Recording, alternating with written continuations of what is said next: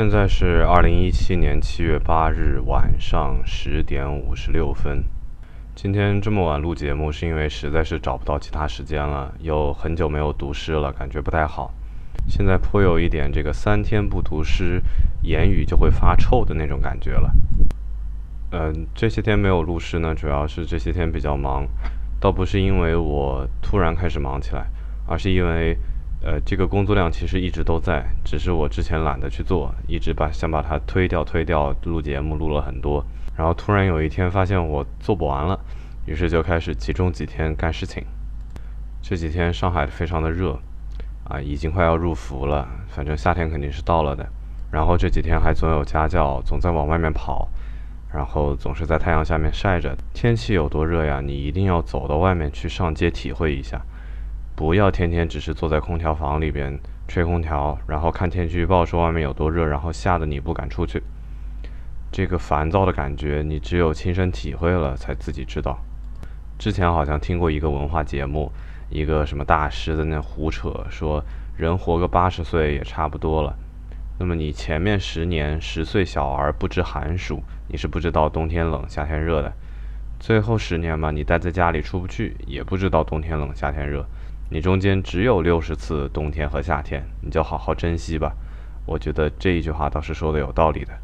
所以不管是热也好，冷也好，永远不要去看那天气预报上的数字，那个对你们来说没有任何意义。只有当你真正感受到了那些热和冷的时候，它对你来说才是有意义的。如果你的解决方法就是躲在房子里用空调来解决这一切的话，你这个懦夫倒不如带到太平间里去。只有那边是恒温的。今天找到的这个小诗，其实也不是今天找到的，是很久以前就想读，一直没有时间的。这首诗写的就是一种夏天的烦躁的感觉。我先来读一下吧。陶遁之蛙，孙晔。一只青蛙跳进城里，从废墟上衔走一块瓦片。人们怔怔地看着，接着轰然大笑。回到饭桌前，菜已淡了风味。他们依旧上班，那首歌不唱了，同事都少了言语，心里好像丢了什么，长夜十分难眠。全城开始烦躁，人人都像准备远行。废墟上的瓦片一抽而空，人们愤怒了，发誓把所有的水抽干，找那只青蛙去。这个是讲的是一个非常荒诞的故事，一个青蛙衔走了一块瓦片，好像后来又跑来，不停的往把瓦片给衔走，最后人们变得焦躁不安，然后想去找这只青蛙。故事非常简单。而且你也说不清这个青蛙到底在你象征着什么，到底象征着你生活中的什么东西，可能只是一种感觉。就好比我这些天在办手续的时候，我就觉得一直有一只青蛙在我耳边聒噪，它好像就在我的心里胡乱的跳动，搅得我不得安宁。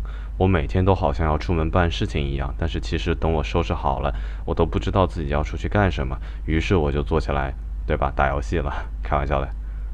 在夏天，在蝉鸣和蛙鸣的夏天。尤其容易产生这种感觉。我们不知道生活的意义是什么，我们无法安静下来。在漫长的暑假里，我们找不到下一个落脚点，我们不知道我们下一个目标是什么。当期末考试考完了以后，不知道人生的下一个阶段是哪里。而在二十几岁这样的人生之下，其实我们也无法找到人生的目标在哪里。我们不知道我们。究竟要远行到哪里去？我们只是每天都打包着行李准备远行，但是却不知道自己的目的地。我们想要发誓找出那只青蛙，想要把水抽干，找出我们心里的那只鬼，但其实你找不到的。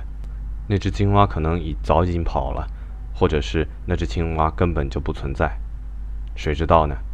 今天晚上终于有点风了，知了都开始叫了，我要去睡觉了。